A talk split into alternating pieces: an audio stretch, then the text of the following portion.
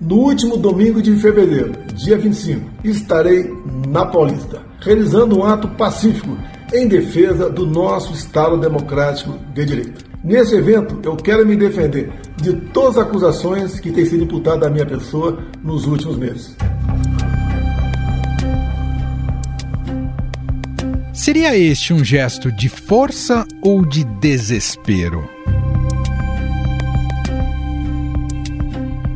O ex-presidente Jair Bolsonaro, que você acabou de ouvir, convocou sua militância para um ato no próximo dia 25 na Avenida Paulista, em São Paulo, com o intuito, segundo ele, de se defender das acusações sobre a participação e uma tentativa de golpe de Estado. O ex-presidente foi um dos alvos da Operação Tempus Veritatis e precisou entregar seu passaporte às autoridades. A revelação de uma reunião em que Bolsonaro fala em reagir antes das eleições e as conversas de aliados sobre uma possibilidade de ruptura aproximaram as investigações do ex-chefe do executivo. Nós sabemos que se a gente reagir depois das eleições, vai ter um caos no Brasil. Vai virar uma grande guerrilha, uma fogueira no Brasil. Vocês estão vendo agora que eu acho que chegaram à conclusão. A gente vai ter que fazer alguma coisa antes.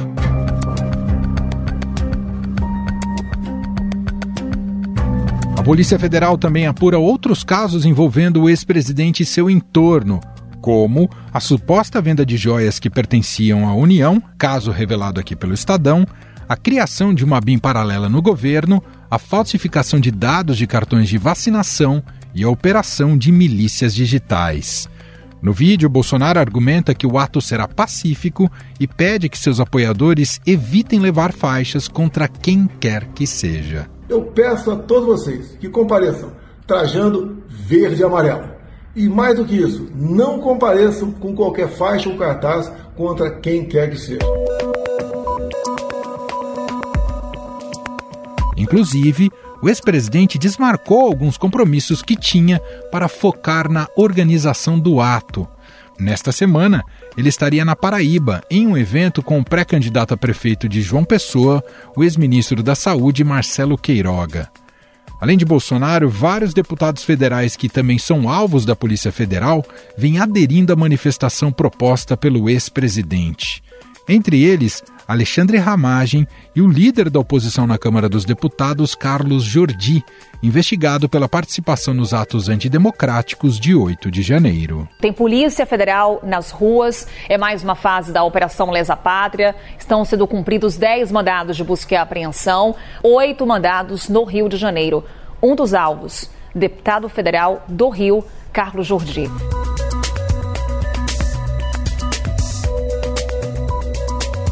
Não há dúvidas que o empenho da direita bolsonarista em fazer um ato grande tem o objetivo de intimidar qualquer tentativa de prisão do ex-presidente. A atitude de Jair Bolsonaro lembra a de um outro presidente na história recente da redemocratização do país. E esta é uma mensagem que eu dirijo agora a todo o Brasil, a todos aqueles que têm esta mesma profissão de fé, que saiam no próximo domingo de casa com alguma peça de roupa numa das cores da nossa bandeira, que exponham nas janelas. Essa fala que você acabou de ouvir é de Fernando Collor de Mello, no dia 13 de agosto de 1992. Na época, o presidente enfrentava um processo de desgaste por conta de uma série de denúncias de corrupção, com participação de PC Farias ex-tesoureiro de sua campanha. O empresário Paulo César Farias confirma no Congresso que pediu favores do governo para companheiros da campanha eleitoral. O empresário depois, durante mais de seis horas na CPI, que foi criada para investigar as denúncias feitas contra ele por Pedro Collor, irmão do presidente Fernando Collor.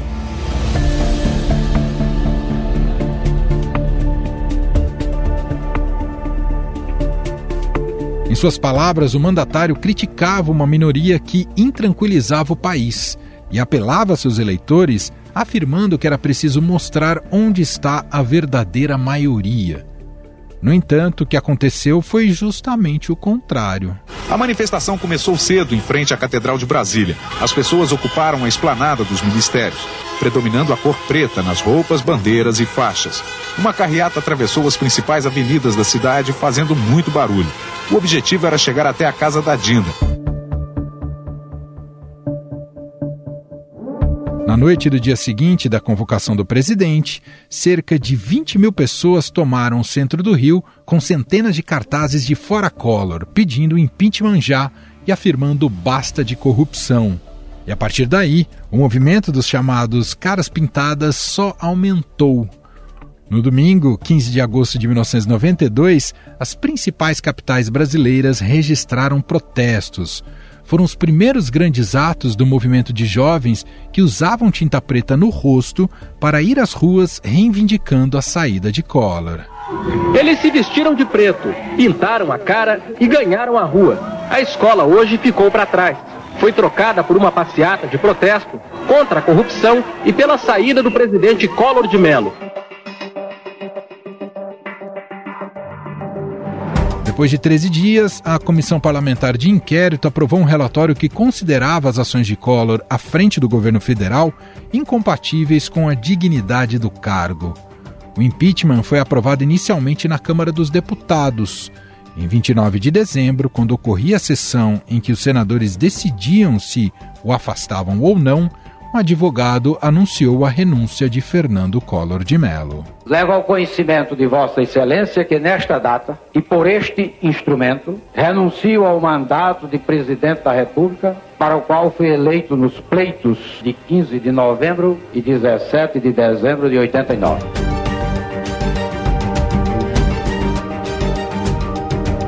Afinal, como disse o cientista político e professor da FGV Carlos Pereira em sua coluna no Estadão, o ato público convocado por Bolsonaro para o dia 25 na Avenida Paulista é demonstração de força ou fraqueza? Sobre este tema, vamos conversar com outro cientista político, Alberto Carlos Almeida, do Instituto de Pesquisa e Consultoria Brasilis. Olá, Alberto, seja muito bem-vindo, tudo bem? Tudo bem, Emanuel, muito obrigado pelo convite. Bom, Alberto, neste momento extremamente vulnerável, o ex-presidente Jair Bolsonaro tenta buscar respaldo em ato público marcado para o dia 25 de fevereiro em São Paulo. É importante notarmos que, ao longo da, da trajetória mais recente do Bolsonaro, digamos que ele foi bem sucedido quando ele apelou para sua base de apoio popular mais, mais fiel, mais radical. Porém, ele nunca teve tão fragilizado como está agora. Começo te perguntando como é que o senhor analisa esse movimento do Bolsonaro em tentar esse apoio popular. Olha, eu acho que o primeiro passo é a gente pensar o que está na cabeça dele, Bolsonaro. Então, qual o sentido disso para ele? Eu acho que, do ponto de vista dele, faz muito sentido. Ele sabe a divulgação daquelas reuniões ministeriais, ele tem consciência de que ele era um deputado com menor importância, né, do baixo clero, ele mesmo mencionou isso, e que tinha sido algo, né, algo fora da curva, né, um ponto fora da curva, ele ter sido eleito presidente. E ele nunca fez questão de fazer parte da elite política principal mesmo durante a presidência dele, né, ele não trabalhou para isso, é um fato. Então, ele é uma figura politicamente isolada. Né? As pessoas apoiavam Bolsonaro porque todo mundo apoia quem está no cargo de presidente. Né? Aqueles que querem, todo mundo não, mas enfim, aqueles que, que podem e querem ter acesso aos recursos governamentais. Agora, ele saindo do cargo, ele manteve com ele a força de ser um grande eleitor o bolsonarismo, a ideia de que há um bolsonarismo, que existe essa visão de direita radicalizada e que ele é capaz de apoiar e eventualmente até conseguir eleger determinados candidatos. E aí ele se tornou inelegível. E agora o cerco com relação a ele vem se apertando em direções, do ponto de vista dele, Bolsonaro, perigosas, porque ele pode vir a ser preso, ele pode se tornar inelegível para o resto da vida, e ele está lançando mão de um recurso que ele tem, o que ele pelo menos acredita ter, quer dizer, mas eu imagino que ele tenha realmente. O que vai, na verdade, não é, Emanuel, o dia seguinte, ou no próprio dia da manifestação que ele convocou, aquilo ali vai ser avaliado por todos os lados, né? e haverá uma avaliação predominante. Vão ter aqueles que vão avaliar que foi um fracasso, a gente já sabe que isso vai acontecer, vão ter aqueles que vão avaliar que foi um sucesso, mas haverá uma avaliação predominante. E Bolsonaro, ele aposta as fichas, né? E é claro que ele está se movimentando, não é só uma convocação. Ah, convocou agora e fico esperando o dia chegar e vamos ver quem vai. Isso tem um trabalho contínuo pelas mídias sociais, mobilizando todos aqueles apoiadores dele, negociando eventualmente apoios em eleições. Enfim, ele, ele vai trabalhar para que a manifestação seja um sucesso. É uma cartada que ele tem na mão, meio que para pressionar o sistema político a não caminhar na direção que está se ensaiando aí, que todos nós estamos vendo que é de uma condenação mais ampla dele por é, atentar contra a democracia. Então eu compreendo perfeitamente. Agora, se ele terá sucesso no objetivo final dele, né? que não é nem o objetivo final, não é ter uma manifestação cheia. O, ob o objetivo final dele é tentar é, mitigar, tentar diminuir possíveis condenações futuras dele. E até aqui nada é, tem caminhado nessa direção. O último levante popular bolsonarista não só fracassou, me refiro ali ao 8 de janeiro, como acabou em duras condenações do judiciário, né? E o processo, inclusive, corre ainda no Supremo com novas condenações. Isso não pode acabar desestimulando a participação popular desse dia 25, professor? Sim, pode, não tem a menor dúvida. Até o próprio decorrer da manifestação, nós esperamos, todos esperam que seja uma manifestação pacífica, mas uh, na suposição que haja algum tipo de distúrbio, algum tipo de quebra-quebra, isso pode resultar em, em novas condenações, investigações. Então é isso, quer dizer, Bolsonaro está jogando uma cartada que tem seu risco, não tem a menor dúvida. Mas ele sempre foi assim, né? Ele sempre arriscou. Ele arriscou, ele foi alguém né, antissistema, né? Esse risco que ele tomou lá atrás deu certo, ele foi eleito presidente em 2018. Agora, não deu certo mais recentemente, ou não vem dando certo mais recentemente. Mas isso é um traço de sua personalidade. Ele funciona desse jeito que nós estamos vendo. Isso que o senhor comentou, né? Como é que ele poderia, que tipo de estratégia ele poderia ter para salvar a própria pele, do ponto de vista eh, jurídico, uh, o fato dele ser justamente se comportar como um outsider, isso não complica ainda mais. Lembrando, por exemplo, quando o Lula esteve também numa situação muito delicada e chegou a ser preso, pelo menos ele tinha uma força partidária muito forte que lhe deu respaldo o tempo inteiro, não é, professor? Sim, uma força partidária e algo importante. Lula nunca deixou de ter diálogo nesse nível da elite, as pessoas dialogam ou elas diretamente, ou enviam emissários, ele nunca deixou de ter diálogo com o Supremo Tribunal Federal. Né? Então, Bolsonaro não tem diálogo com o Supremo Tribunal Federal, pelo contrário, quer dizer, ele sempre atacou de forma muito dura, e isso sempre foi um elemento importante. Seu discurso de seu discurso de mobilização de seus seguidores, atacar o Supremo. Então, como é que Bolsonaro agora vai sentar com alguém do Supremo e conversar? Ou mesmo mandar um enviado lá para conversar. Não tem clima para isso, não tem condição nenhuma de fazer isso. Porque isso seria um, um caminho normal de um político normal, dizer, olha, a coisa está apertando para o meu lado, então eu vou pedir para alguém, né, alguém do mundo jurídico, ir lá conversar com os ministros do Supremo para ver, ou com o Procurador-Geral da República, esses diálogos existem. A elite está se conversando o tempo inteiro. Mas Bolsonaro não tem isso. E, com relação ao partido, o que pode vir a acontecer, não será surpreendente, é se o PL se complicar aí do ponto de vista jurídico como um partido apoiador de golpe de Estado. Isso pode acontecer. Olha, nesse momento, Emanuel, interessa para Lula não ter Bolsonaro como adversário e interessa para os outros pretendentes de direita, Zema, o governador de São Paulo, Tarcísio, que Bolsonaro saia do jogo. Veja só, então o que, que eu estou basicamente dizendo? Interessa para a esquerda e para a direita não ter Bolsonaro mais no jogo eleitoral e político. A situação de Bolsonaro, nesse sentido, junto à elite, é muito difícil.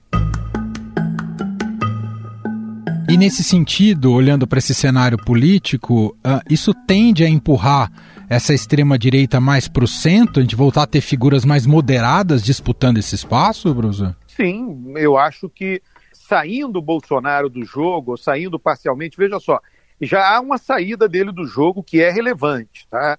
que é a próxima eleição presidencial. Ele Sim. não estará na cédula eleitoral. Ninguém vai poder digitar o, nome de, o número dele e apertar. Então, isso é importante, é relevante. Pode ser que isso seja estendido para mais uma eleição, duas, três, para o resto da vida dele, atentou contra a democracia.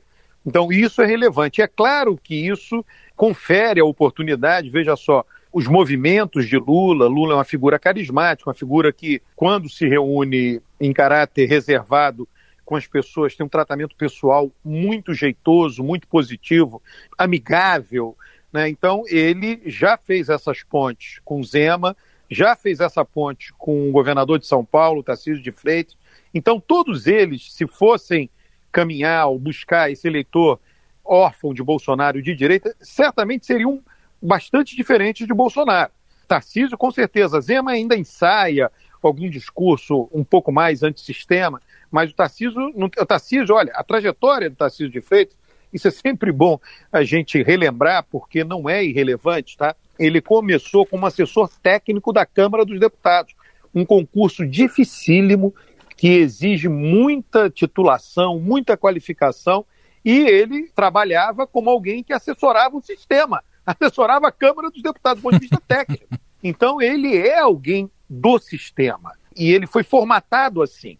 Agora, isso não significa, tá, Emanuel, que é, essas figuras vindo ocupar o terreno, né, a gente está aqui lidando, né, a sua pergunta foi nessa direção, lidando com esse terreno ex-bolsonarista, ex-Bolsonaro, né, eles não venham mobilizar elementos do discurso de Bolsonaro. É, agora, contra o sistema político, eles não serão. Professor, cabe o paralelo com o episódio com o Collor, quando ele convocou a população para tomar as ruas de verde e amarelo para apoiá-lo, e aí o povo foi às ruas com camisas pretas pedindo a cabeça dele.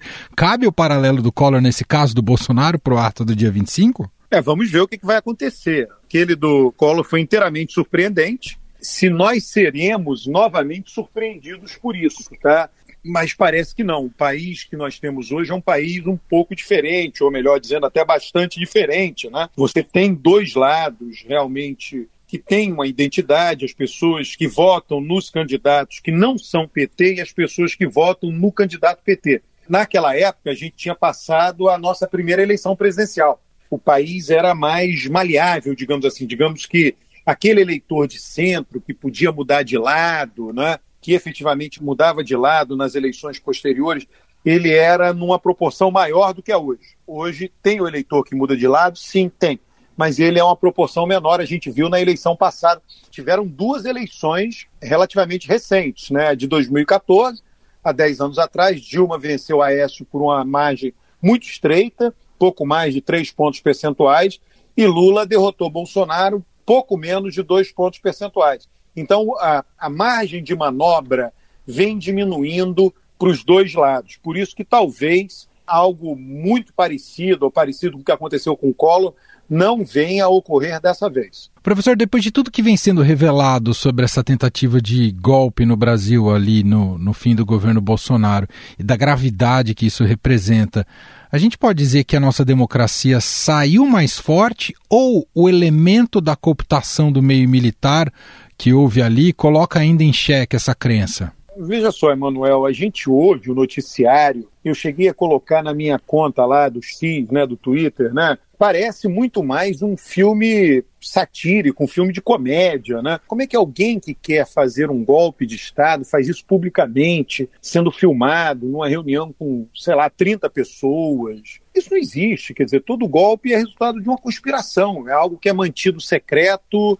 até a última hora e só depois que se amplia. Né? Então, assim, é, é tudo um atrapalhado. E eles próprios, no momento em que fazem que eles acreditavam ser uma articulação que teria sucesso, eles próprios não têm consenso entre eles, porque sabem quão difícil é. A questão toda, Emanuel, é o seguinte: tá bom, vamos tentar um golpe, vamos fechar, vamos acabar com a eleição.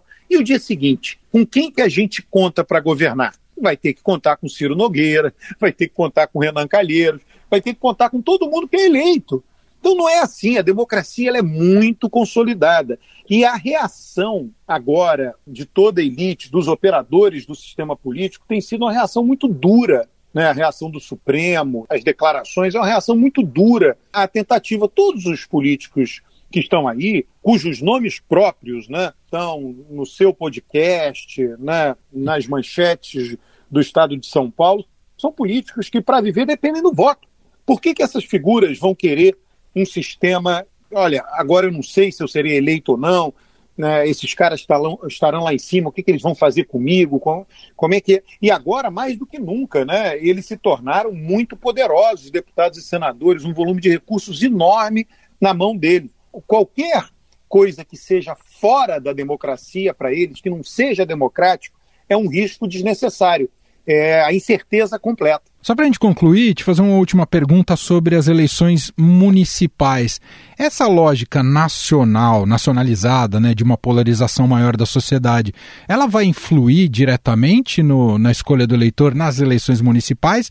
Ou isso tem menos efeito, professor? Ou, ou talvez só tenha efeito em eleições em grandes cidades como São Paulo? A resposta é sim por um lado e não por outro, tá? E aí tem que separar aonde terá influência e onde não terá. Veja, quando os candidatos estiverem lá disputando a eleição e na televisão, debates, né? o que vai estar em jogo para definir o resultado eleitoral é resolver o problema da cidade, resolver os problemas da cidade. Tá? Então, nesse sentido, né, a resposta seria não para a sua pergunta. De fato, ali, olha, quem é que eu vejo como mais qualificado para melhorar a saúde pública, melhorar o atendimento nos postos, que é sempre o principal problema, né? Então, nesse aspecto não interfere. Mas, mas antes disso, terá a colocação das candidaturas, terá o próprio julgamento né, que os eleitores farão de cada candidatura. Né? Por exemplo, em regiões do Brasil extremamente conservadoras, interior, dominado pelo agro, se a gente pegar interior de Goiás, interior do Mato Grosso, dificilmente o PT conseguirá lançar candidatos. Tem algo que antecede que essa polarização que hoje coloca o PT numa situação muito difícil. Por outro lado, em regiões do interior do Nordeste, ainda que outros partidos que não o PT sejam capazes de lançar candidatos, eles terão que ter uma plataforma muito semelhante à do PT, se quiserem vencer, com um discurso fortemente a favor de políticas sociais, do combate à discriminação racial e coisas do gênero. Nesse sentido, o pano de fundo dessa polarização influenciará sim a eleição. Agora, no dia a dia ali, quando tiver a corrida, reta final da eleição, mês, aí os candidatos que estão postos, mas é isso, os candidatos só serão postos em função dessa polarização que é o pano de fundo hoje da vida política do país. Nós ouvimos aqui Alberto Carlos Almeida, cientista político do Instituto de Pesquisa e Consultoria Brasilis, gentilmente atendendo aqui a nossa reportagem, nosso podcast. Obrigado pela entrevista e até uma próxima, professor. Até a próxima. Eu que agradeço o convite, Emanuel. Um grande abraço. Estadão Notícias. E este foi o Estadão Notícias de hoje, quinta-feira, 15 de fevereiro de 2024. A apresentação foi minha, Emanuel Bonfim. Na produção, edição e roteiro, Gustavo Lopes, Jefferson Perleberg e Gabriela Forte. A montagem é de Moacir Biasi. E o nosso e-mail, podcast.estadão.com. Um abraço para você e até mais.